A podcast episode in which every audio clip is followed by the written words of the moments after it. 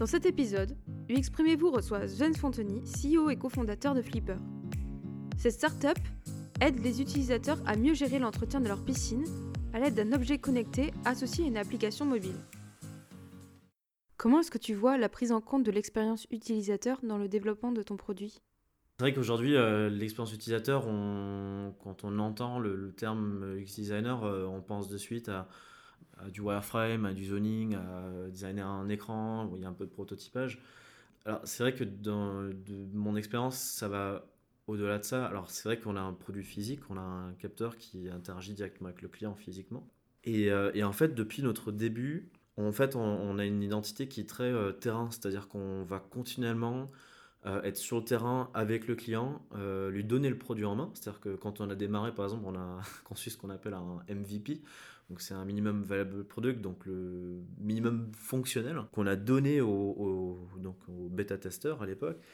Et ensuite, on s'est mis en mode spectateur, c'est-à-dire qu'on va vraiment observer de comment est-ce qu'il va le mettre en route, est-ce qu'il rencontre des difficultés, ou est-ce qu'au contraire, est-ce qu'il y a des choses qu'il aime, ou est-ce qu'il y a des choses qui manqueraient encore à implémenter. Euh, on, a, on a aidé à faire évoluer le produit, mais finalement, celui qui a, fait, qui a designé le produit, c'est l'utilisateur lui-même et son besoin. Ça fait vraiment partie du cœur de la culture d'entreprise de ta startup. C'est ça, donc on a une équipe qui, euh, qui est vraiment très à l'écoute, vraiment centrée sur l'utilisateur. Euh, c'est là on retrouve en fait la définition de designer, c'est quelqu'un qui est centré sur l'utilisateur, qui va euh, observer tous ses mouvements, les yeux, les oreilles, enfin vraiment, vraiment tout. Par exemple, au début, quand on a sorti l'application, on a sorti un produit qui est fait pour un utilisateur lambda, c'est-à-dire qu'il fallait quand même sortir quelque chose de simple, enfin, il fallait pas que ce soit une usine à gaz, euh, on s'est dit même au début, il fallait peut-être pas trop euh, afficher même les graphes du suivi du, du, pH par exemple, qu'on trouvait un peu trop complexe, euh, un, peu, un peu trop mathématique. Et, finalement, après écoute et après, après des tests et des itérations, on a finalement compris que ce genre de graphe, bien entendu de manière simplifiée, était l'utilisateur en avait en fait réellement besoin. Et au début, quand on a sorti l'application sans ce graphe, bah, on a eu pas mal de, mauvais retours l'utilisateur qui disaient tiens, euh, euh, ça manque. Et finalement, on l'a implémenté. C'est de là que, que la, courbe d'utilisation a vraiment pris un bond. C'est quand on a commencé à écouter l'utilisateur et implémenter ce qu'il voulait. Comment ça se traduit au sein de tes équipes? Est-ce qu'il y a une équipe plutôt sur le produit digital et une autre sur le produit physique? On considère l'application et le capteur comme un produit unique. C'est-à-dire que les deux marchent en somme, c'est une équipe. C'est une équipe qui, qui, qui un vrai teamwork entre, entre le digital et, le physique pour le coup. Euh, et, en fait, on est une équipe qui, euh, qui, qui, est pas mal incentivée sur ces, sur ces deux, euh, deux dispositifs-là. La boîte, enfin, la, boîte aujourd'hui, elle est, elle, est, elle est pas mal structurée autour de ça. C'est-à-dire qu'on a un service client qui récupère l'info, les remontées de l'utilisateur euh, bonjour, j'arrive pas, euh, j'arrive pas à me connecter, ou euh, il y a aussi des remontées récurrentes de, de problèmes d'usage, par exemple. Et ce sont des infos qui sont ensuite transmises à, l'équipe et, en fonction effectivement de chaque spécialité, le développeur, le designer, machin, redispatché. Et, du coup, bah, c'est comme ça que, finalement le système va, va évoluer. On entend souvent dire que l'UX, ce n'est pas pour les petites entreprises ou les startups, et qu'il faut déjà être bien structuré pour mettre en place une personne en charge de l'UX, ou même tout simplement pour prendre en compte l'UX dans le développement de son produit. Qu'est-ce que tu en penses? Alors effectivement, il existe des, gros métiers que se paient des grosses boîtes comme les métiers d'ergonome, ou qui ont vraiment pour le coup des, des, grosses équipes dédiées à, ça. Euh, maintenant, encore une fois, je pense que l'UX en fait c'est euh, c'est vraiment lié à, lié l'intégralité du parcours euh, de l'interaction entre la boîte, ou du moins du, du produit qu'elle propose, et l'utilisateur. Ça peut être le moment où l'utilisateur va découvrir le produit, c'est-à-dire sur le site web en fait, tout, simplement, euh, ou chez un distributeur. Donc comment aussi euh, le distributeur va interagir avec les bons termes, avec les bons moyens. par exemple, nous, on, file une, on a donné à nos distributeurs une version démo de notre application, avec des scénarios intégrés pour qu'ils puissent vraiment montrer ce, que, ce que le produit a dans le ventre au, prospect. Ensuite, bon, il y a euh, l'interaction avec le produit lui-même, l'application, les remontées d'infos, le suivi de conseils. Euh, mais aussi le SAV. Il y a aussi euh, le fait de comment, de manière simple, j'accède à une information. J'ai un, une problématique, ça peut être un bug, ça peut être tout simplement une incompréhension. comment j'apporte une réponse à cette incompréhension? Donc c'est vraiment toute cette chaîne de valeur-là pour nous que, qui est en fait l'UX au, final. Est-ce que tu penses que c'est essentiel pour innover? Oui, en fait, bah, c'est en fait une brique qui peut vraiment faire toute la différence. En fait, c'est-à-dire qu'il y a des bons produits qui sont mal foutus et qui donnent pas envie d'être utilisés. Euh, il y a des produits un peu moins bien qui sont vraiment euh, faciles à interagir avec et qui, par ce côté un peu joueur aussi, euh, bah, forcément donnent aussi ce côté un peu, un peu addict. Oui, je pense que et puis enfin il y a vraiment enfin alors innovation oui, il y a eu des vraies innovations dans la manière dont on utilise un produit. Je pense aujourd'hui, il y a encore beaucoup, beaucoup à faire. Il y a beaucoup de, notamment des, euh, des, applications euh, métiers qui sont encore un peu délaissées, qui sont un peu, un peu vieillottes et qui, et, où l'UX en fait peut finalement avoir plus qu'un impact d'usage, c'est pour moi un impact qui est économique, c'est-à-dire que par une facilité d'interaction, bah, c'est aussi de la rapidité, l'utilisateur peut plus facilement interagir, donc gagner du temps, et quelque part la boîte peut aussi gagner de l'argent en, gagnant du temps. Quoi. Pour, moi, c'est les, deux s'imbriquent. Tu as déjà énormément travaillé sur l'UX du produit, tu as de bons retours clients et de beaux référencements. Qu'est-ce qui te pousse à toujours chercher de nouvelles solutions et peut-être même à changer des éléments comme des parties de ton interface par exemple? Bah, En fait, euh, le produit, il est, il est jamais vraiment fini. En fait. Euh, effectivement, on a la chance d'avoir une importante base d'utilisateurs en, deux ans. Et on fait en fait régulièrement euh, des, sondages, en fait, tout simplement, où on demande voilà, qu'est-ce qui vous plaît, qu'est-ce qui vous plaît un peu moins, on appelle nos clients, on leur envoie des mails, etc. Et, et, déjà ça, ça nous apporte une, une, base de... Enfin, des axes, en fait, de, de perfection qui sont, qui sont vachement intéressantes. Anecdotiquement, en fait, on est dans un milieu, la piscine, c'est un milieu qui est vraiment vieillot, qui est assez tradit, qui... Enfin, il n'y a pas beaucoup d'innovation. Euh, donc de là, déjà, on s'est dit, bon, il va falloir qu'on marque le coup, qu'on sorte quelque chose qui soit, qui soit bien chiadé, bien euh, euh, très fluide. on a d'ailleurs eu des retours d'utilisateurs qui... qui on, a eu des craintes au début sur le setup du, de l'appareil, sur ce parcours-là, qui était l'un des parcours les plus difficiles à, à designer, et où on avait vraiment peur des retours. Ah, c'était compliqué, il faut calibrer l'appareil, machin et tout. Et au final, où des utilisateurs nous ont dit le contraire, où ils ont pris plaisir euh, sur cette démarche-là, qui était, une démarche finalement un peu. Voilà, qui était, où il y avait des animations, c'était assez joueur, ça faisait patienter, hein, des choses comme ça. Euh, et pour revenir du coup sur le changement, en fait, Flipper aujourd'hui n'est pas qu'un produit, c'est un service. C'est un service qui apporte. Euh, on, est, quelque part l'expert dans la poche de l'utilisateur qui, va le guider constamment. Euh, et, euh, et, du coup, en tant qu'expert, il faut qu'on qu'on faut qu'on évolue. Et je pense que enfin, l'UX euh, est un excellent moyen pour montrer à l'utilisateur que aussi l'application, elle, évolue, qu'elle grandit. les gens savent aussi qu'on est, une, startup, mais qu'on a une base de connaissances solide et qu'on s'adapte à leur, environnement. Maintenant, sur, sur le design pur, oui, on va, on va chercher à, matcher avec ce qui, ce qui est un peu dans l'air du temps. Pas des trucs trop trendy non plus, des trucs comme assez intemporels, mais euh, oui, il faut que, faut que ça se démarque typiquement sur notre application. On a euh, quelques indicateurs comme un tableau de bord qui s'affiche, pH, euh, chlore, etc. Et on a au milieu, au milieu, en fait une petite vague qui est animée. Et rien que ça, les utilisateurs, ils, adorent ouvrir l'application juste pour voir cette, cette petite vague. Donc je pense que quelque part, lui a aussi comme mission de rendre l'utilisateur addict et d'aller au-delà de la simple, du simple apport d'informations, de, de, données en fait. Ton application ressemble à une application métier, mais que l'utilisateur a dans sa poche. Oui, mais il ne se sent pas euh, surpassé en fait. Vu qu'on a euh, euh, fait ce travail de, simplification, qui est d'ailleurs...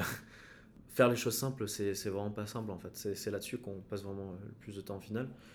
Et je pense que quand l'utilisateur se rend compte que c'est simple, je pense qu'il aime se sentir aussi maître quelque part la situation. Il a l'impression qu'il maîtrise son environnement.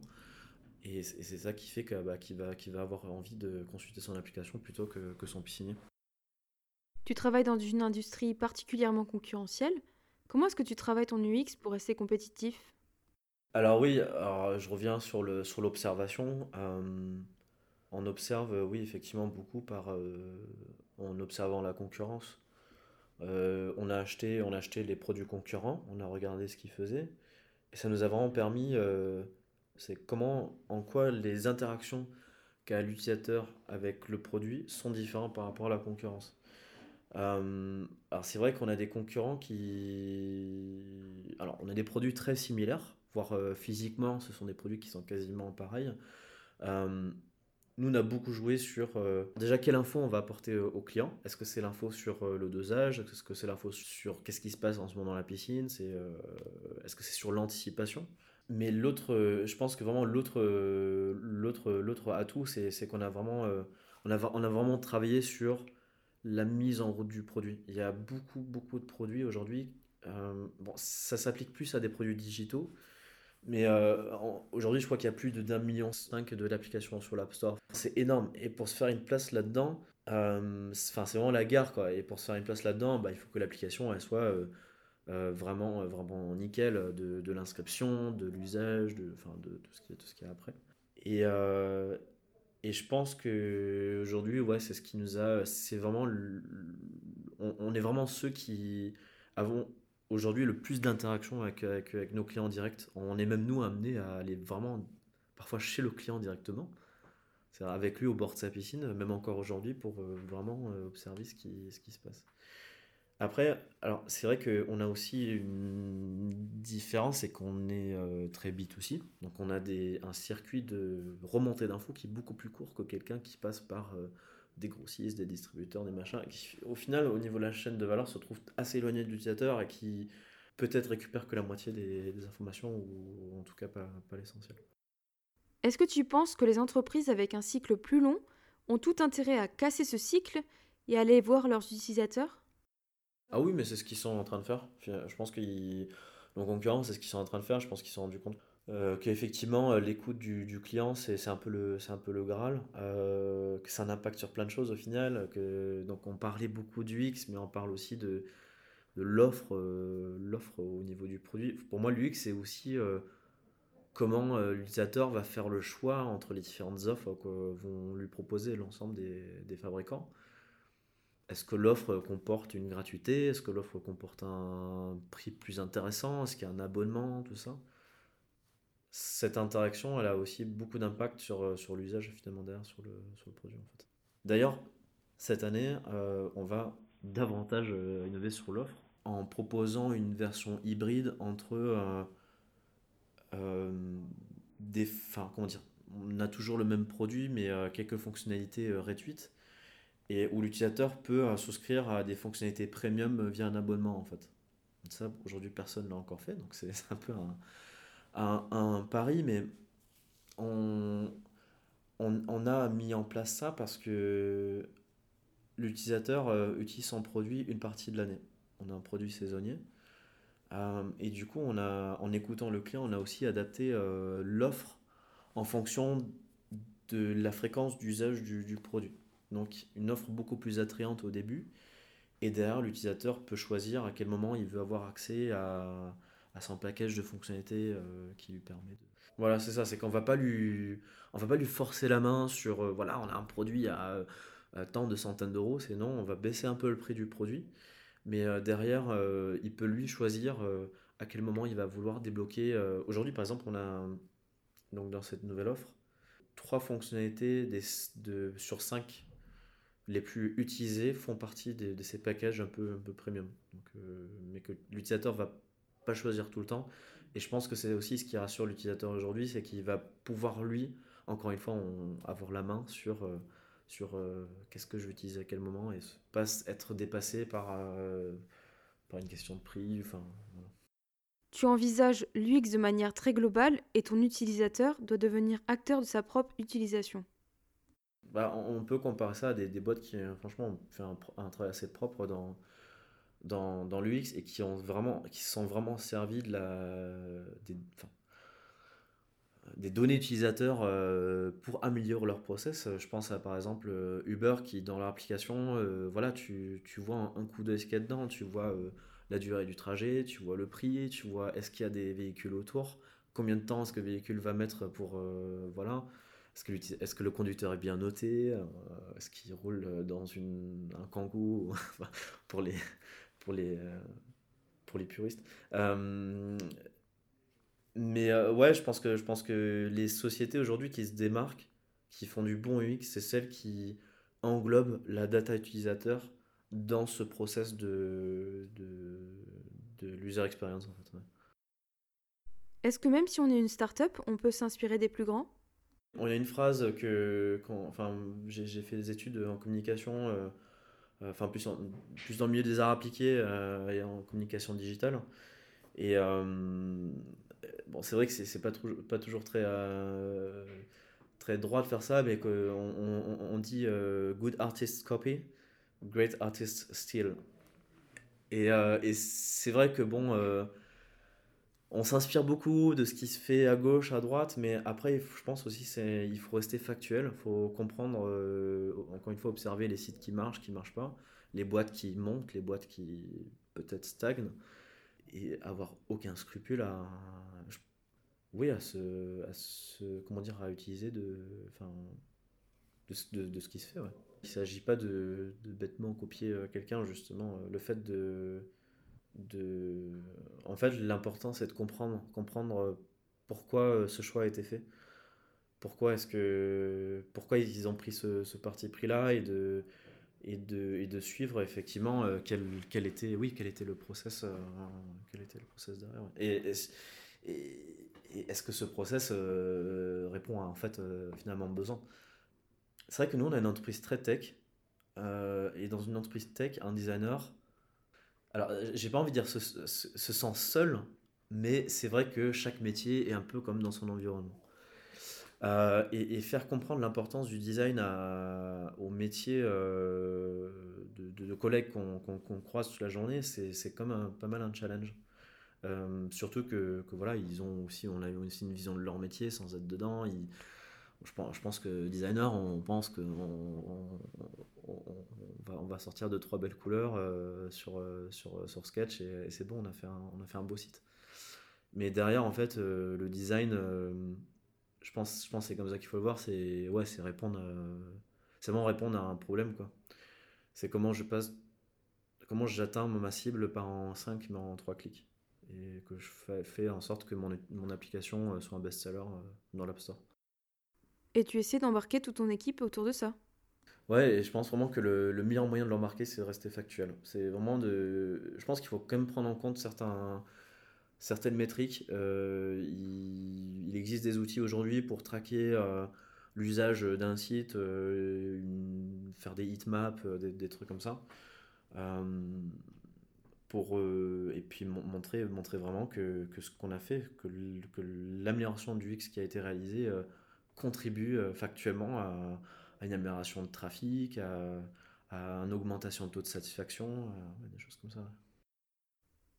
Est-ce que tu aurais un conseil aux personnes qui ont créé une start-up mais qui ne sont pas encore sûres de vouloir se lancer dans un projet UX bah, il faut vraiment pas hésiter à se jeter à l'eau en fait. C'est euh, bon après ça se ramène beaucoup au, comment dire au, à, la, fibre d'un entrepreneur aussi. C'est quelqu'un qui voilà qui euh, qui va tester des choses, qui va pas avoir peur euh, de l'échec, qui voilà, qui va itérer, itérer, itérer jusqu'à ce que ça marche.